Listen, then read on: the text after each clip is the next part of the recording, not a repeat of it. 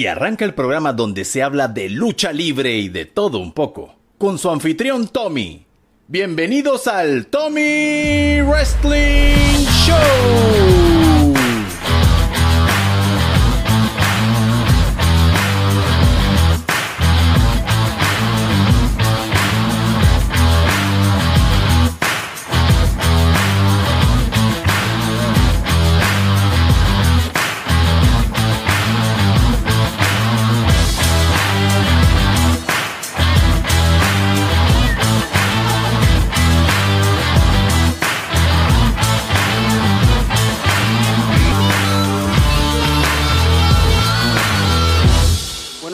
Buenas tardes, buenas noches. En, no importa en qué lugar del planeta se encuentran, un planeta lleno de virus, un planeta donde se está yendo la luz en el Vaticano, un planeta donde están masacrando a los Pittsburgh Steelers y hay un poco de gente llorando. Sean bienvenidos a este nuevo año, un nuevo episodio de este humilde podcast donde vamos a dedicarnos a hacer una descarga de ciertos temas de, de la lucha libre en la actualidad. Eh, ya que hablar de los programas que van saliendo semanalmente pues da mucha, pero mucha pereza, a excepción de algunos por ahí, pero en general pues eh, basura. El día de hoy me encuentro con dos de mis mejores amigos y colegas y compañeros de la blasfemia que hablamos de lucha libre. Eh, aquí a mi izquierda virtual está el señor JC 16 Hours Soto. Bienvenido, JC. Hola, ¿qué tal, Tommy? Gracias por hacerme partícipe una vez más de este Tommy Wrestling Show. Y sí, venimos con las baterías súper recargadas para poder contar lo que, lo, que vamos a tratar el en los temas de hoy. Gracias, JC. A mi derecha se encuentra el señor Álvaro Plantinta Mateo. Bienvenido, señor. Gracias, muchachos. Yo no sé hasta qué fecha más o menos es aceptable desearle feliz año, pero feliz año 2021. Eh, las vainas están feas, pero trataremos de ser más positivos que una prueba antidoping de Jeff Hardy desde acá. de vuelta a los estudios, Tommy. Triple positivo. eh, en la en la idea random del día de hoy, cuando, cuando alguien te pregunta una cosa muchas veces y tú le dices que no, y esa persona insiste, eso es acoso, ¿verdad? Sí, creo que sí. Bueno, entonces yo voy a acusar de acoso a YouTube Music y a las, propagandas y a las propagandas de Disney Plus que salen en, en ESPN a cada rato. Que increíble. te voy a corregir, es Disney Plus. Disney Plus o Disney más. A Disney más, así como, como, lo leí en, un chat. Antes de comenzar, pues eh, vamos a dar un agradecimiento a, a las personas de la Trifulca Wrestling Media por ser los hosts de, de, este contenido, a Blue Monkey 507 por el diseño de, de los logos, a Eric por sus talentosos dibujos a Jacinto por la voz del intro. Y también quiero mandarle un shooting a, a Jay Cortés de, del programa y de vuelta, que ahora, ahora hay versión diaria, todos los días a las 6 de la mañana, y entonces a mitad de la tarde hay una, una versión podcast de ida y vuelta. Una cápsula. Para, como una cápsula informativa. Incluso el día de, de la demencia que había en el Capitolio, él estaba en vivo haciendo el programa y comentando la barrabasada esa que estaba pasando ese día y, pues saludo a Jay, pueden buscarlo en Spotify también como ida y vuelta. Ey, va a comenzar, pues ya este tema tiene algunas... Eh, yo quiero mandarle un saludo al señor Aldo Canto, que, que si no fuera porque está en recuperación, estuviera aquí con nosotros, así que no quería dejarlo por fuera del shooting. Oye, sí, sí, cierto. Aldo que se viene recuperando de, de COVID-19 eh, gracias a Dios todo pues salió como debía, está mejorando su salud, pero bueno, sabe que quedan ciertas secuelas ahí, hay que coger un tiempo para recuperarse. Regresando acá al, tema, pues quería conversar primero de algo que ya tiene algunas semanas ya de haber sucedido, pero no está de más hablarlo. eh, el fallecimiento de Brody Lee y más que todo por los homenajes que se llevaron a cabo tanto en WWE y, y All Elite Wrestling. Eh, JC, no sé qué, qué puedes comentarnos de, entre comillas, estos homenajes que se dieron. Eh, bueno, o sea, para empezar creo que fueron homenajes muy, muy distintos uno del otro. Eh, digo, puede ser por, por razones de que estuviera eh, firmado por una compañía y no por otra, pero creo que, que, que por ahí eh, WWE pudo hacerlo algo mejor. Eh, ya entraremos en detalle en cada uno de los homenajes, pero, pero lo que sí me llamó bastante la atención fue la cantidad de personas que Brody Lee como que dejó marcadas en su vida, ¿no? Y, y creo que, que, eso, al leer las muestras de cariño que, y los mensajes que dejaban en las redes, creo que te demuestra mucho la calidad de persona que era John Hobart, a.k.a. Brody Lee.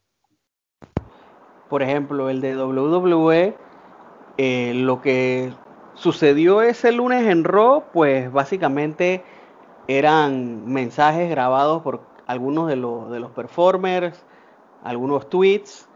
Eh, luego, con el pasar de los días, se supo que se grabaron algunos materiales para un especial en lo que es el network. Eh, me parece que pusieron la clásica pantalla de, del, con el nombre, fecha de nacimiento, fecha de función. Eh, el in no memory. Ah, en memory. Eh, la pan, no, no vi Raw ese, ese, ese lunes, pero en NXT sí te puedo decir que lo vi y pusieron la pantalla. No sé, siento que a mi percepción, el entre comillas homenaje a WWE, como que no quisieron decirle en el momento y después como que, ah, bueno, pues material para el network. Y pienso que eso fue como un poco impersonal. No sé qué piensas tú de eso, Álvaro. Eh, yo pienso que los, el homenaje que, que recibió Brody Lee de parte de WWE fue más o menos el mismo que se le dio a, a otros luchadores en el pasado cuando se conoció su fallecimiento, ¿no? No, o sea, se le hace el reconocimiento y tal, pero eh, obviamente AEW aquí en este caso, no, no, la palabra no es explotar, pero supo cómo hacer el homenaje de una forma emotiva y, y con, con clase, se puede decir, que es algo que lamentablemente no esperaría de, de una empresa como WWE, pues. Eh, así que, no sé, digo, es, es un asunto muy, muy delicado porque se trata de la muerte de un ser humano, pero la forma en que se le rindió homenaje, eh, como incluyeron a, al hijo de, de, Brody Lee también, en Brody Lee Jr., en, en, en el tema de, del homenaje también, este, puedo decir que no, no esperaba menos, pero me sorprendieron muchísimo porque a pesar de que fue un show muy emotivo, mantuvo gran calidad y, y más, o sea, no, no, puedo decir nada en contra de, de lo que hicieron. Eh, WWE se mantuvo en, en, en, la línea, ¿no? Pero este, obviamente las comparaciones van a saltar por el tema de que ambas empresas ahora están en uno contra uno y los fans empiezan a decantarse, ¿no? JC, ¿tú qué opinas de, de estos homenajes que se llevaron a cabo en estas dos empresas? Ok, eh, como dijo Álvaro, eh, All Elite eh, hubo sacar más provecho de lo que fue en hacer un homenaje, un homenaje, o sea, un homenaje en toda regla, como debe ser, como creemos que debe ser. Eh, WWE, eh, más que nada, o sea, el homenaje de WWE más que nada fue eh, las estrellas de esa compañía haciendo eh, cosas que pudo haber hecho Brody Lee en su personaje de Luke Harper. Y, creo que eso fue lo más notable de parte de, de, de, la empresa WWE. Creo, me parece también que sacaron un documental por ahí mismo de, de Brody Lee, de, de Luke Harper. Y bueno, eh, definitivamente todos los focos se los llevó All Elite con su homenaje, donde incluyeron bastante a su familia, que, que creo que era que algo que, que Brody Lee tenía bien presente siempre. Eso fue lo que, lo que dijeron varios de los que lo conocieron y, y, sí, yo creo que, que, llegar a tocar el, el homenaje de esta manera de parte de Olerit fue algo totalmente, eh, como se dice acá, pura clase, y, también fue apreciado por incluso por talento de la misma empresa WWE. Sí, luego del episodio de Dynamite, eh, de manera, digamos, bastante estratégica, eh, la cuenta de All Elite Wrestling pues le dio retweet a cada uno de los tweets por parte de, los performers de WWE, lo cual te, te da a entender de que el cariño que sentían por Brody Lee pues iba más allá de, ser compañeros del tinglado. Eh, una parte que fue bien emotiva fue al final, de, al final de Dynamite, cuando ya estaba el Brody Lee Jr. con la mamá y, estaban con Cody.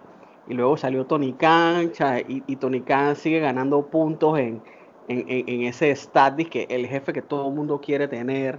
O sea, porque digo, el man puede ser súper jodido y tendrá sus malos días porque el man es millonario y, maneja empresas y maneja millones y ese tipo de gente como que no es como que son del tipo de personas que no huevean, no son frescos y están 100% dedicados a su trabajo.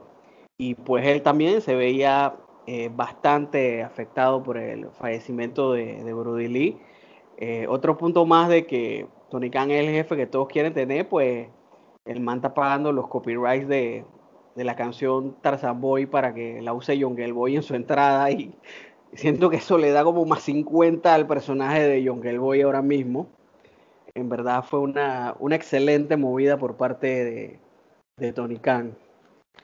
El siguiente punto, eh, queríamos que conversáramos sobre el crossover que está corriendo ahora mismo entre All Elite Wrestling e Impact, antes conocida como como tiene. Y Álvaro, tú que has visto cómo se ha ido desarrollando esta historia, ¿qué nos tienes que decir?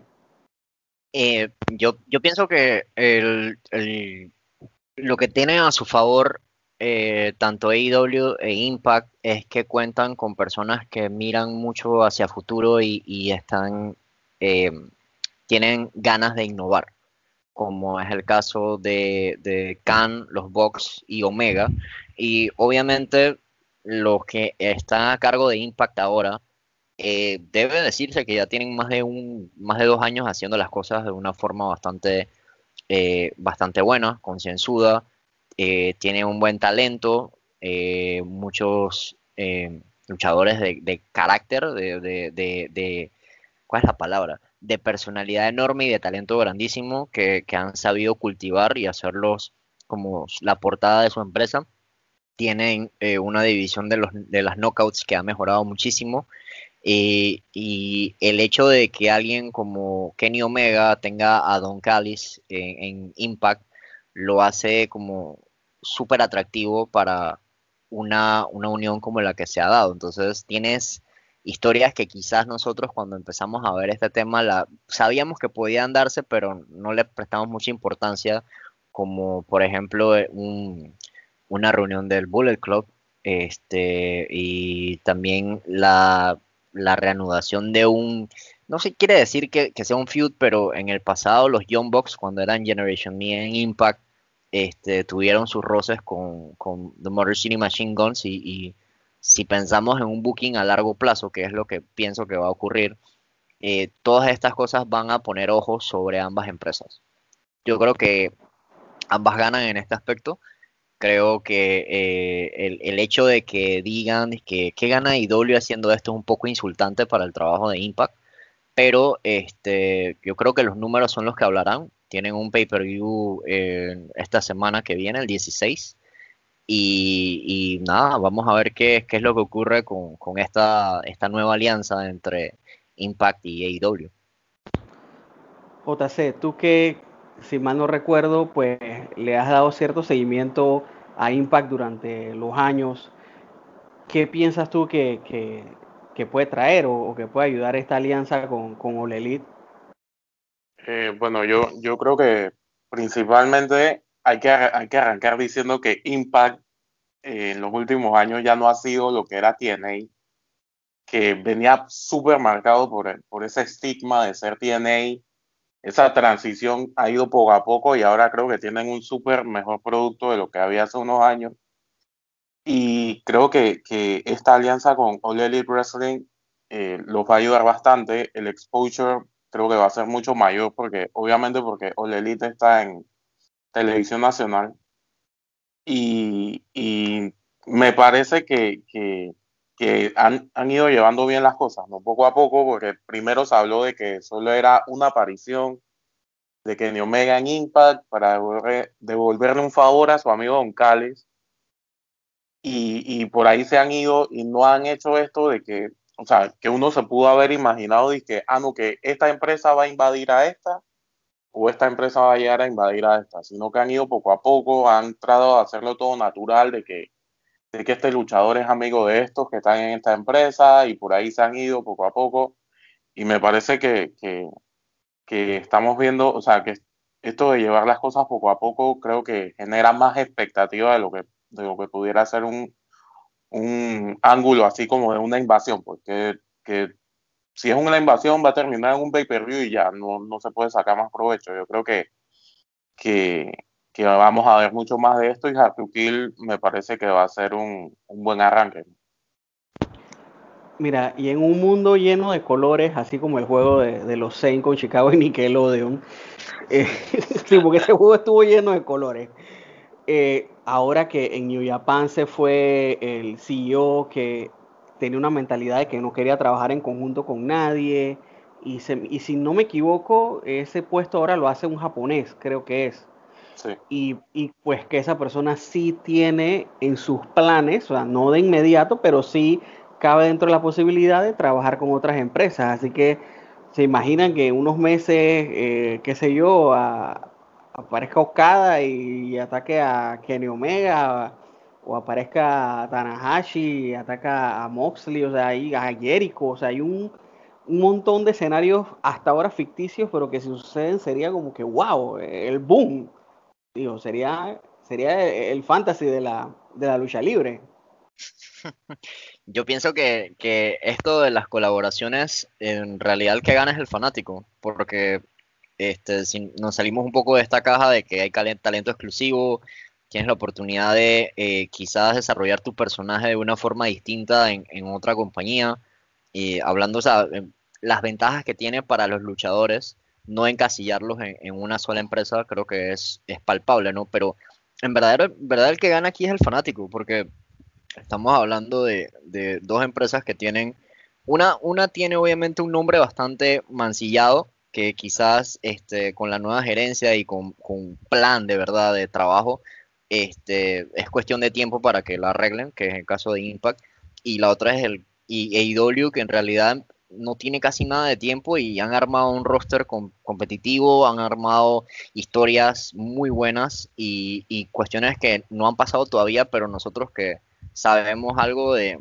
del long term booking ya lo vemos venir, pues como este, historias muy, muy metidas en el futuro, eventualmente van a pasar, pero no están siendo obvios soltándola disque a los dos meses.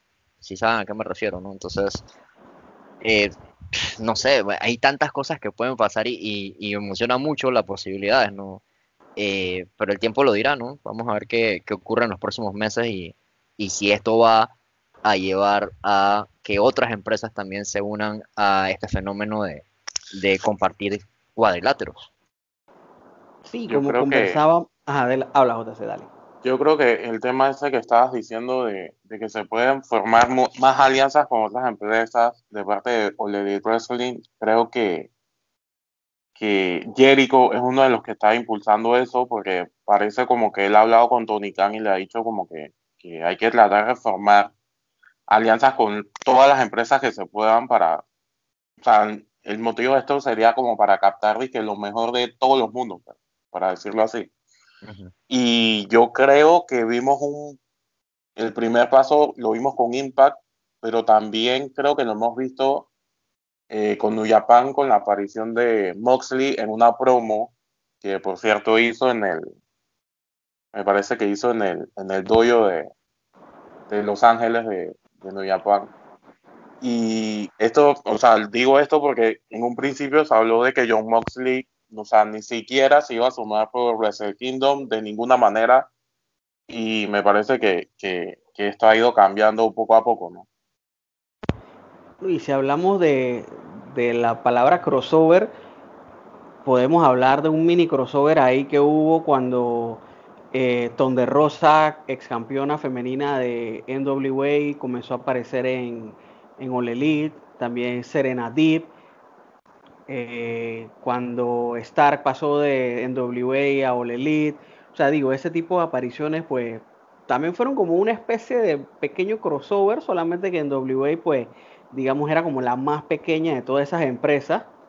Eh, en WA con este, digamos, este reborn que tuvo el año antepasado y bueno, fue detenido el año pasado por las situaciones de COVID, así que yo digo que ese talento también puede estar incluido ahí. No sé, un día aparece Nick Aldis ahí y, reta a Kenny Omega. O sea, nos ofrecen un fantasy de que quieren unificar los títulos, obviamente, cosa que no va a pasar, pero hey, el fanático es el que disfruta eso. Así que no, no le veo así ni un tipo de, por ahora, ni un tipo de problema. Eh, también... Tommy, antes de que sigas, te puedo hacer una pregunta. Dímelo.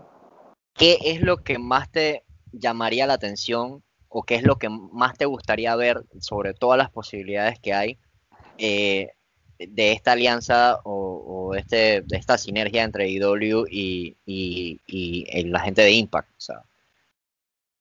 Eh, a mí me gustaría ver como que las carteleras o, o, los cards se lleguen como a mezclar, o sea que no se maneje como un tipo invasión que simplemente los de Impact son los malos en All Elite y los de All Elite son los malos en Impact, sino que se vayan desarrollando feudos no a lo loco, con sentido, ya sea por títulos o reviviendo eh, rencillas viejas como las que mencionaste de los Young Bucks, bueno, Generation Me y Motor City Machine Guns. Eh, en, en Impact, para mi opinión, hay talento femenino mejor y más variado que en All Elite. Y pienso que en ese aspecto femenino Impact es el que va a inyectar All Elite. Porque yo mantengo mi opinión de que la división femenina de All Elite Wrestling es Hikaru Shida y, cada semana le tiene que ganar a, a, un, a una Jover distinta. Porque la mejor lucha que le he visto a Hikaru Shida fue con Ton de Rosa. De, ahí, pues, eh, luchas así bastante normalonas. Así que pienso que de cierta forma una se estaría ayudando a la otra. ¿Sabes qué? Booking loco se me acaba de ocurrir. Aparezca Jay White, todo el mundo piensa que, va a ser New Japan, llegan los de New Japan, pero Jay White los traiciona porque él firmó con All Elite. ¡Boom!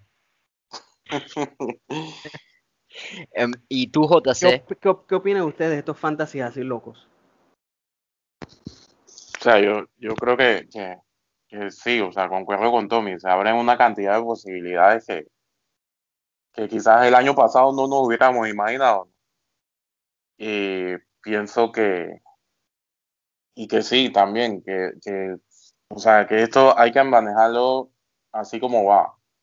Eh, por lo menos que se presten que dos, dos, tres talentos eh, para, para formar una historia, no sé qué, y, y así. O sea, nadie que, que, que va todo el roster vaya a invadir nada de eso. Eh, yo creo que, que, va a ser también interesante cuando oficialmente, si llega a pasar, se meta otra compañía dentro de este dentro de este mundo que estamos viendo con Impact y All para ver cómo tratan de mezclar todo eso. Obviamente yo creo que también todo esto ha estado parado un poco por el tema del COVID, porque ustedes saben que está complicadito y que que si tiene que guardar cuarentena, que si tiene que hacerse pruebas de coronavirus. Y yo creo que, que, en el, futuro pinta bien si todo se, se da, ¿no?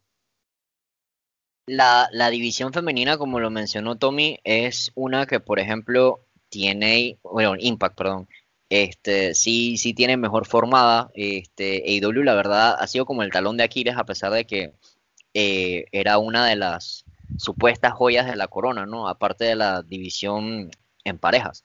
Pero hablando de la división en parejas, a mí no me molestaría para nada que un equipo como Private Party, por ejemplo, se vaya a tener una presencia en, Impact para ver si allá entonces pueden sacar un, un poquito más de, ¿cómo te digo?, de, de, de, galones, porque Private Party es uno de esos, de esos casos que empezaron en AEW con mucho bombo, mucho renombre, pero se fueron hasta quedando. Yo creo que hasta hablando en BTE, en, en BND Elite, es uno de los, de los storylines más, o sea, menos interesantes, pues, y quizás cambiar de tolda un, un rato como un préstamo, o sea, sé que estoy diciendo como un poquito irreal, pero este, las posibilidades son varias, no, no les vendría mal, ¿no?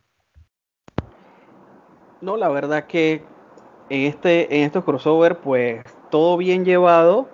Eh, yo digo que daría una buena historia. Eh, los, los booking o, los bookers que ellos tienen, que, bueno, los de los de Impact creo que es Scott de Amore y no me acuerdo quién más. Ah, bueno, me parece que está Moody Jack, no recuerdo quién es el tercero. Acá en el booking, pues me en Elite me parece que es como más algo como un comité que está Tony Khan, está Cody, está, Omega, están los Young Box. Así que yo digo que ahí de ese brainstorming ahí salen buenas ideas. No, no creo que nos vayan a, a, a decepcionar, la verdad.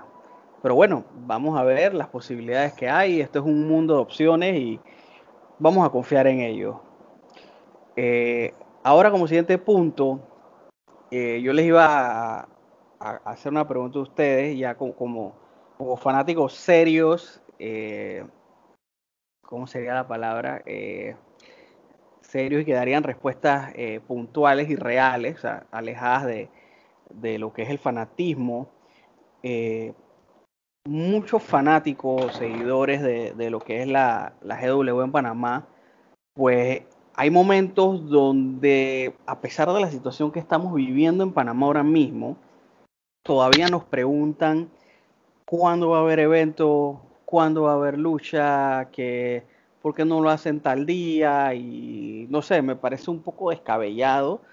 Eh, digo, los tres vivimos en Panamá, sabemos qué es lo que está pasando, cuáles son las medidas que hay y me parece como fuera de este mundo que tú me pidas hacer un show cuando nada más podemos salir dos horas cada dos días y y bueno, la pregunta concreta sería, eh, a finales del año pasado, pues GW intentó o logró hacer una cartelera, intentó hacer dos más, pero con este tema de que los casos fueron aumentando y todos aquí nos dimos cuenta que en diciembre todo el mundo salió de su casa y la gente andaba como loca, se peoró la situación y pues nos volvieron a encerrar.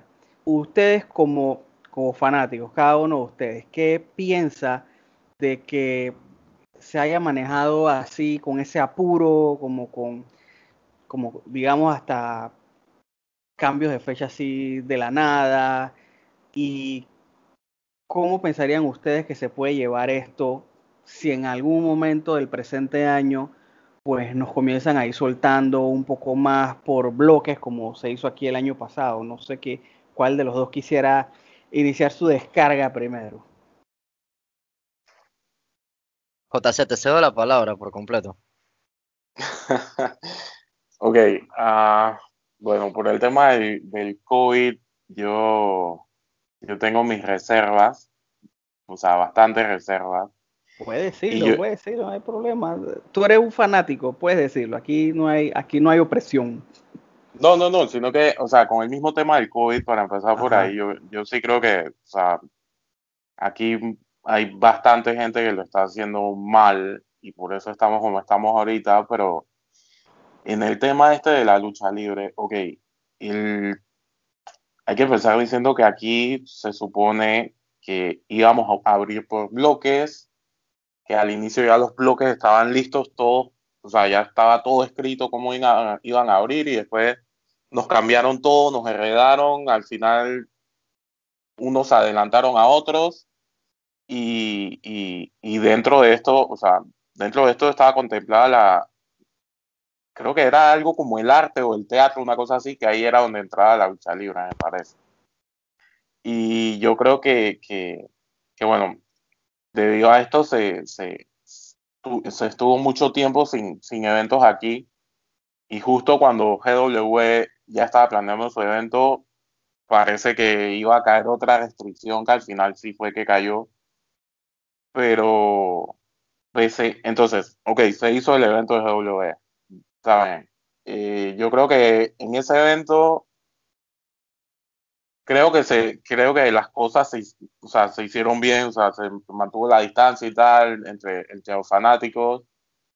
Eh, se cuidaron dentro del roster.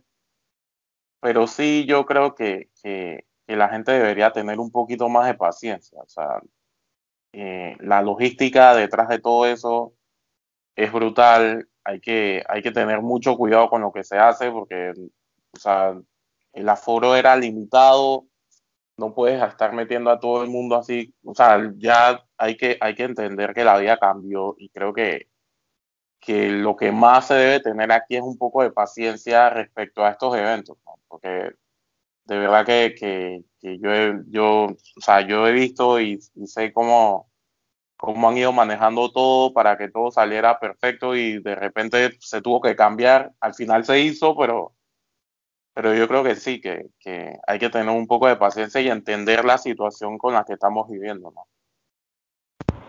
Y de, por, por, ejemplo, si sabemos que esta semana que viene eh, se va a anunciar qué es lo que sigue acá en Panamá, si tendremos lockdown completo X cantidad de días o si las cosas se van a abrir nuevamente por bloque. Eh, de darse el hecho de que nos comiencen a abrir nuevamente por bloques JC, ¿cuál tú piensas que sería el mejor approaching o la mejor forma en la que debería de manejarse lo de la lucha libre? Eh, es que yo creo, yo, yo creo y sospecho de que si nos abren por bloque la lucha libre y todo este tema de, de recibir público, no va a estar tanto, tan contemplado ahí, pero estar contemplado creo que o sea, igual se va a tener que tener un aforo súper limitado, eh, con bastante distancia, donde anuncien bien las reglas de la, del evento y, y todo eso va a llevar tiempo. O sea, el evento no lo van a hacer de una vez y que este fin de semana o el próximo fin de semana de más arriba. Creo que, que va a haber, vamos a, a, ver un, un evento y, y unas medidas que, que, habrá que seguir al pie de la letra para poder ver si se puede realizar el evento. Yo creo también que eh, el tema de las promos y de las luchas que se puedan ir haciendo, creo que ah, creo que deberían ir pensando en meterle un poco más a lo digital, como todo ha ido cambiando del año 2020 para acá, porque eh, si no va a estar, se va a enfriar mucho lo que es la escena de la lucha libre y, las historias de la empresa se van a ir perdiendo también. Ok, Álvaro, estas mismas dos, estos mismos dos puntos que acabo de, de hablar con JC, ¿cuál es tu opinión de esto?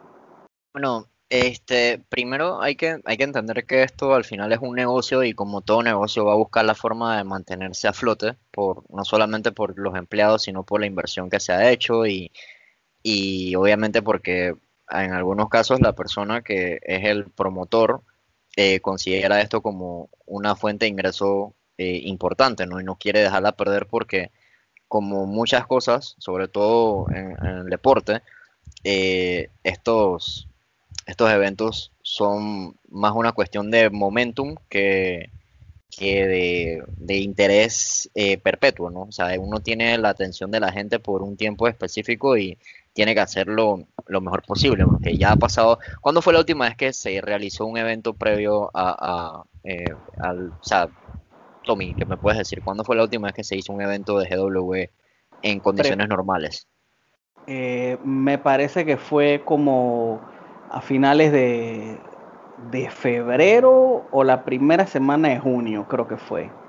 Ok, Entonces, ten en cuenta de que ya han pasado por lo menos unos seis meses desde la última vez que hiciste un evento. Obviamente hay gente que sigue tu producto, que, que obviamente va a esperar que las cosas mejoren o que por lo menos se dé la apertura para que se puedan realizar eventos. Perfecto. ¿Qué pasa con el resto de la gente que ya no, no tiene interés en el producto o que simplemente el hecho de que haya lucha libre este, pasa como a un segundo plano. O sea, hay que también tener en cuenta de que es mucha gente que ya no tiene el poder adquisitivo por, temas de, trabajo o suspensión de contratos para poder asistir. Ese es un punto, la parte económica, que no es el más importante. Pero yo aquí, en tema con JC, estoy totalmente de acuerdo de que uno no puede este, pretender hacer un evento eh, y y, que todo salga de las mil maravillas, eh, teniendo en cuenta de que hay restricciones de aforo, hay que hacerles pruebas a los luchadores y en realidad hay que ver si estos luchadores están cumpliendo con las medidas también, ¿no? O sea, hay, muchas piezas en movimiento como para pensar que un, este, un evento de lucha libre en Panamá, conociendo acá en Panamá, se vaya a hacer sin, sin mayor problema, ¿no? Entonces, yo, yo sinceramente pienso de que no es el momento este, y, lamentablemente eh, creo que soy minoría al, decir esto como fanático de lucha en Panamá, pues. Yo en lo personal eh, creo que la decisión fue muy apresurada de hacer evento justo apenas tuvimos un poco de libertad.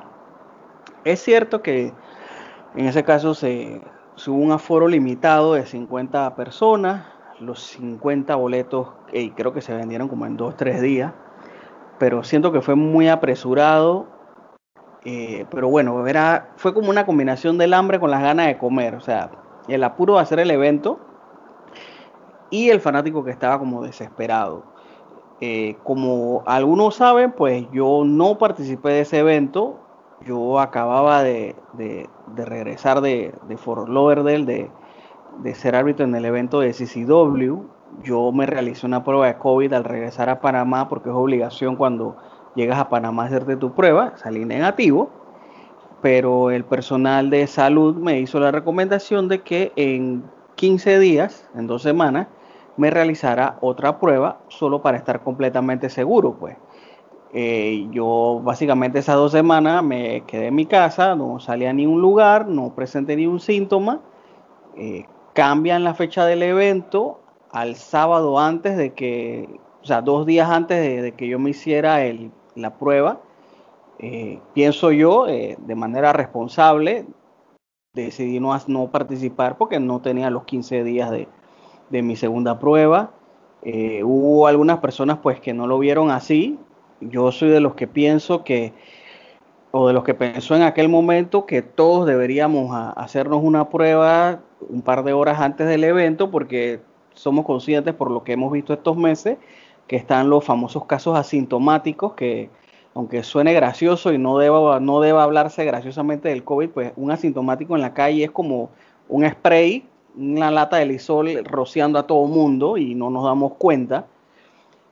Pero bueno, también pienso que de que se vuelvan a abrir las cosas en bloque aquí en Panamá, eh, tomar las cosas con calma, no estresarnos, si hay que esperar, pues se espera. A veces pienso que estos bloques o quizás la parte de entretenimiento, yo veo que va a estar amarrada con, para nosotros en Panamá, la quinta fase de la vacuna que supuestamente es en octubre. Yo veo, yo veo esto bastante dilatado este tema de cuándo se puede iniciar la lucha libre en Panamá. Eh, como mencionó JC, pues aprovechar los recursos de que hay bastante material grabado, quizás no de aquí a octubre, pero tratar de utilizarlo y si en algún momento ya se nos permite salir sin restricciones de horas, pues se pueden grabar algunos combates eh, o se pueden hacer unos eventos y subirlos online. Hay que ver cómo se va manejando la cosa. Pero yo a los fanáticos la verdad les digo que paciencia, que digo, esto va a tomar tiempo, pero no, no es el fin de la lucha libre. Bueno, pero yo, previendo de que sí se pueda hacer un, un, evento, o sea, una posibilidad, yo tengo un, par de sugerencias para, para combates. Eh, si, si, me das la oportunidad, Tommy, quiero eh, compartirlo con ustedes. Primero, este, podría haber un, burbuja familiar deathmatch. Eh, agarramos a los luchadores y los metemos en una burbuja de plástico y el primero que logre escapar de la burbuja familiar este, es positivo para, para una lucha de campeonato más adelante, ¿no? Eh, puede ser una lucha de, number one contender, no sé, es una idea. Eh, otra sería una lucha de vacunadores. Agarramos a, dos luchadores que no crean en las vacunas, que digan que son 5G eh, y estas cosas, y los ponemos a luchar. Y entonces abajo, en vez de tener leñadores, como en un, lumberjack, un lumberjack match, tenemos vacunadores. Este, Enfermeras y, y auxiliares. exacto, exacto. Es que no, no me vacune. Eso, ese tipo de cosas. Y por último, este, este, el hisopado y nacel match, este, el, el, ganador del match es el que le haga el hisopado primero de forma correcta al otro. Yo no sé, digo, son, son opciones, ¿no? En caso de que esto, hay que sacar plata de algún lado, papá. Esto es así. O sea que, o sea que si te hacen el hisopado y cuando te sacan el palillo tienes moco, eso es como que cuenten uno o dos y en el último segundo levanta el hombro. Ay, qué porquería.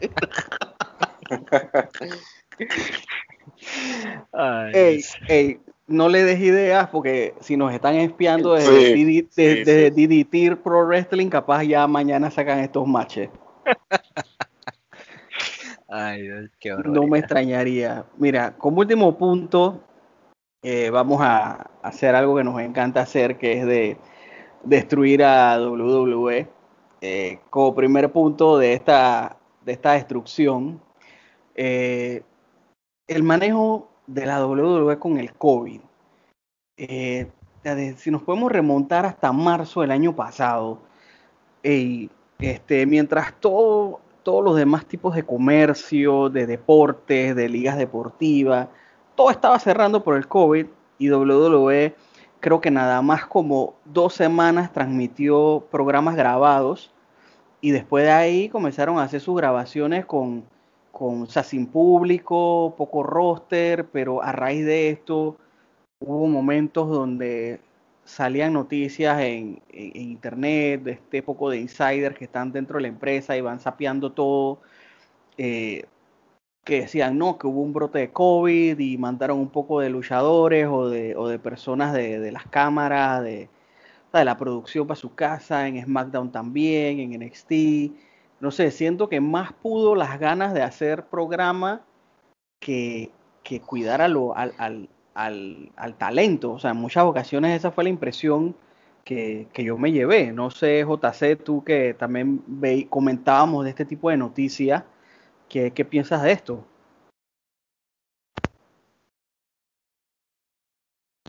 Bueno, yo, yo creo que, que sí, que hemos visto cómo WWE eh, ha estado lleno de casos y ellos han seguido como si nada. Incluso me parece que tuvieron un caso donde como que dejaron entrar a una cantidad de fanáticos y uno de los fanáticos dio positivo y hubo medio corredera ahí, pero o sea, al final no, no se ha sabido más nada de eso. Eh, yo sí creo que, que WWE desde un inicio, no sé si será por, lo que piensen las, las mentes por encima de todo, que, que será que el COVID no existe o algo así, pero eh, no han dejado de hacer shows. Eh, hubo también contratos suspendidos de gente que uno se quedó y que, wow, que como así. Y, y, también hubo, o sea, nombres importantes que a los que le dio COVID y que pudieron haber afectado a otra empresa, el caso René Young con, con Moxley, que Moxley se perdió como dos, dos tres semanas de, de por, por este tema.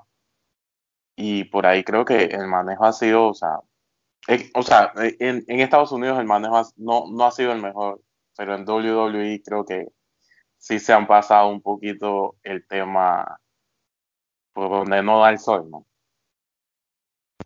Sí, la verdad fue bastante irresponsable e incluso, eh, no sé si recuerdas que más o menos cuando arrancó la pandemia, eh, eh, venía WrestleMania ya y hubo problemas de que aparentemente en las letras chicas de cuando compras el boleto de WrestleMania te dice que ese tipo de eventos no tiene refund, pero otras personas sí lo estaban peleando y, y WWE simplemente dijo, no me interesa tu refund, me vale bestia tu plata, pero yo voy a hacer mi WrestleMania sin público. O sea, fueron un montón de ocasiones donde le dieron prioridad al dinero y al negocio, y no sé, detén todo por tres semanas, un mes, algo. O sea, ten listo un plan de contingencia de salud o ten algo listo, pues. Pero no, eso fue, la verdad fue, fue un desastre. Con los meses, pues, ya como que agarraron el trote del asunto y mejoraron los procesos, así como nos tocó ver en el, en el béisbol. Eh, que los jugadores no era que se iban lesionados, sino que se iban era por COVID, pasó en la NFL. Pero bueno, lastimosamente creo que a WWE lo precede mucho su mala administración y el hecho de que Linda McMahon es parte del, del gabinete del señor Trump, pronto a salir y baneado de todas las redes sociales. Que a ti te banean desde, ah. si te banean hasta en Badu, la vaina está, está hardcore, ¿verdad? Frenante vi un tweet de que banearon a Trump de, de Pornhub. O sea, es de que, o sea, ya, ya no, no, no, sé qué más pues, qué puede suceder. Álvaro, de este tema de, del mal manejo del COVID por, por parte de WWE durante todo este año, bueno, el año que pasó, el 2020, ¿qué te opinas de esto? Yo, yo la verdad eh, esperaba un, un, mejor manejo. Eh, me estaba acordando de que en junio como a finales de junio, se confirmaron más de 30 casos de COVID positivo en, talento y producción de WWE. O sea, 30 casos de un solo, de un solo tanganazo. ¿Qué te dice eso? O sea, no pararon eventos, no, tomaron en consideración muchas variantes eh, y expusieron a todo su roster, en verdad, a algo que se los pudo llevar, pero bueno, no, por lo menos no salió, no pasó a mayores. Eh, sorprendentemente, el, caso que, más me suena ahorita mismo y lo han llevado muy, este, muy callado en, la otra tolda, en AEW, es eh, que uno de los Young Bucks, si no me equivoco, fue Nick, ¿verdad? Que, tuvo COVID, este, pero no sé, lo llevaron como una lesión de espalda, lo sacaron de televisión, lo cuidaron bastante y este, aun cuando regresó tenía secuelas y eso te puede decir que en verdad no sé si es que lo, ocultaron, no creo que lo hayan ocultado, sino como que este, lo quisieron llevar de una forma más discreta, pero no recuerdo ningún otro caso así este, dentro del roster de, de IW que haya, que haya salido positivo. Entonces, este, te da a entender que la, el bienestar humano de tu talento es importante para unos más que para otros. Y eso debería ser algo que en verdad fuera de, joda y todo debería ser, es algo vergonzoso para WWE. Sí, en All Elite, eh, digamos que ellos evitaron eso de caer como en escándalo o que se desataran esos bochinches de que había uno, dos, tres, cuatro, cinco personas infectadas, lo digo, lo, lo, han manejado muy bien, pues. Y hasta el momento, pues siento que, que esa empresa eh, las situaciones que ha tenido las ha sabido las ha sabido llevar. Por ejemplo, el, cuando hubo lo de lo de Sammy Guevara, pues al, a Sammy le, pusieron su castigo, su, su charla, pidió una disculpa con Sacha Bank, o sea, evitaron como, como ese tratamiento de que ah, te voy a exponer y te voy a despedir y entonces voy a encargarme de que más nadie te busque. O sea, buscaron como la, la mejor salida, pues. Así que siento que en ese aspecto Oled quizás, no sé, por el tipo de persona que la está manejando o el tipo de personas que están en ese comité como de manejo, están llevando mucho mejor las cosas. El, y, el 2020 fue tan wild que, o sea, eso del speaking out también pasó en 2020.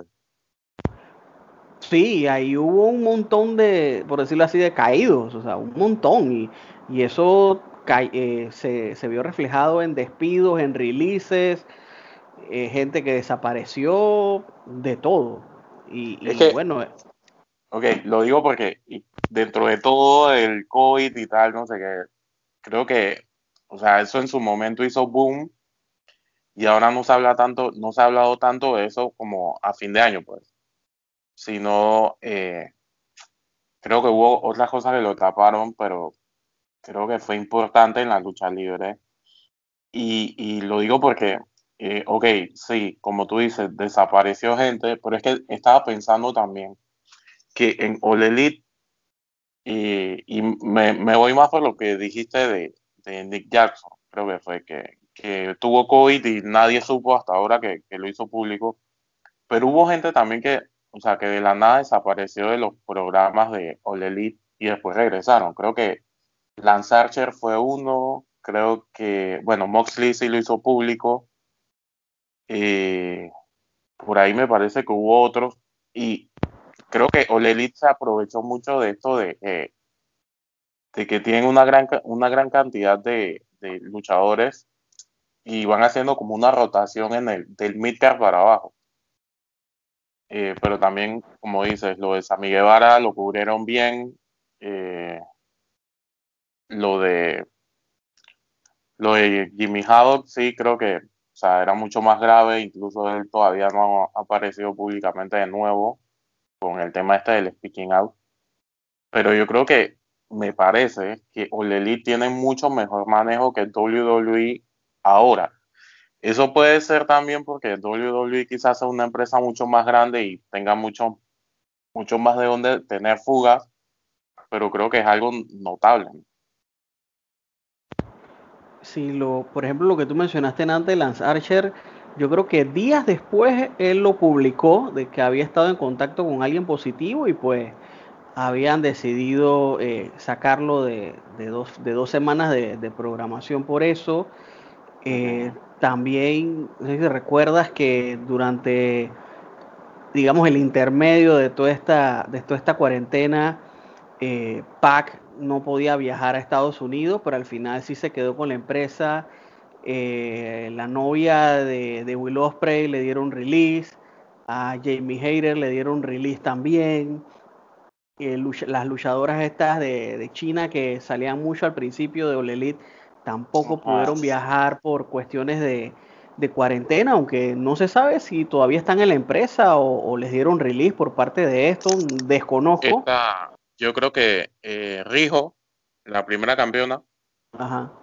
ella tiene contrato todavía con la Elite y de hecho creo que le afectó en Stardom en el último en el último pro programa que ya iba a estar porque creo que All Elite ya estaba metiendo mano y estaba diciendo como que ya no podía perder tanto allá. Bueno, mira, eso, eso, eso, eso pasa a veces eh, con este el manejo de, la, de las empresas, pero Sí, y, yo creo que también otra que salía al principio creo que era Yuka Sakazaki, tampoco, nunca más. Y, o sea, no, no, se dijo, pues, si fue release o es que simplemente están allá sin poder salir. Digo, eh, cada uno de los países tiene una política distinta, toca ver en qué momento eh, se van a aflojar las cosas. Ya para concluir, y, pues cada uno que dé una opinión bastante corta, voy a comenzar conmigo, porque digo, a, finales de diciembre, la cadena USA Network eh, jaló los hilos eh, en WWE cuestionando los bajos ratings, que buscarían un producto un poco más maduro, pero hicieron la salvedad que al producto maduro no se referían que se fueran eh, sexualizer, así actituderas, sino, eh, digamos, historias un poco no sé, entre comillas, más reales, más violentas, otro tipo de, de lucha más física, atlética. ¿Y qué es lo que hace WWE? Un ro de, de leyendas. Eh, luego de esto nos sorprende, entre comillas, eh, trayendo a Goldberg. O sea, en serio, Goldberg, de nuevo, como por vez, eh, no sé, no sé ni qué, qué vez ya vas a traer de nuevo a Goldberg, el man que casi mata al Undertaker, el man que hizo una porquería de lucha con, con Brock Lesnar hace algunos años atrás y para mí ya WWE simplemente, o hace años ya, les vale bestia lo que pensemos nosotros. Y no, no voy a hablar más de ese tema porque si no se me va a inflar la, la vena. JC, ¿tú qué, qué piensas de eso de que, como dije al principio, eh, USA Network hace presión, quiere un mejor producto y traes, traes un rol de leyendas y después traes a Goldberg? Ilústranos, JC. Sí, yo, yo creo que ya esta es una, una página de la novela que ya hemos leído y, y, quieren jugarlo seguro. Ellos saben que, que, si tú traes leyendas, siempre van a tener la expectativa de la gente y la gente va a mirar el programa. Hay que, cabe destacar también que me parece que este Raw coincidió con el primer lunes sin Monday Night Football después de varios meses y eso también aumentó, aumentó el aumentó los views de, del programa. Eh, ¿Qué te puedo decir? Goldberg, eh, ya tú lo dijiste, casi mata al Undertaker. Eh, él sigue creyendo que puede medirse a, a, a los pelados de ahora. Y no sé, creo que, que, yo espero que WWE maneje esto como un squash para, para McIntyre y que por favor no hagan a Goldberg campeón porque ya ahí sí sería lo peor. Sí, digo, a mitad del verano hicieron que Randy Orton le quitara el título a, a McIntyre y el reflejo de que Orton fue campeón de nuevo, pues fue un declive terrible en los ratings que, si no me equivoco, como en las últimas cuatro semanas de Monday Night Football, Raw tuvo los peores eh, ratings dije, ever. O sea, no dije no, que los peores del año, no, no, o sea, los peores de toda la vida. Y entonces, graciosamente, se superaba. O sea, este, este lunes tenían los peores ratings de siempre. Y a la siguiente semana es que no, fue peor. O sea, que ahora hay un nuevo sí, récord sí. de peor récord. O sea, qué porquería. Álvaro, eh, por favor destruye la dignidad de WWE con tus comentarios sobre este tema. Ok, ¿saben cuál fue el video de WWE en YouTube que tuvo más no me gusta de 2020? Fue Goldberg aplicándole cuatro spears a Bray Wyatt en el show de Arabia Saudita. Wow. wow. No tengo mucho más que decir. Solo que eh, eh, te habla mucho de la desconexión que tiene el booking, y quizás no tanto el booking, sino quién aprueba el booking de WWE respecto a su audiencia. Eso es todo lo que voy a hacer. Qué barbaridad. Con estas proféticas palabras de que WWE va a seguir siendo una porquería durante este año y quién sabe hasta cuándo más, porque hasta que no se muera Vince, ahí no va a pasar ningún tipo de cambio, seguiremos viendo lo mismo. Eh, despedimos el programa de hoy. Quiero agradecerles nuevamente, muchachos, por acompañarme en esta tertulia luchística para conversar de distintos temas. Eh, nuevamente les recuerdo pues que todos estos podcasts junto con otros materiales más de distintos países de Latinoamérica pueden encontrarlos en la Trifulca Wrestling Media en YouTube, en Spotify o en cualquiera de las herramientas existentes para podcast. Yo soy Tommy, gracias Álvaro, gracias JC, ustedes que tengan buen día, buenas tardes, buenas noches, sigan disfrutando lo que queda de NFL y hasta luego.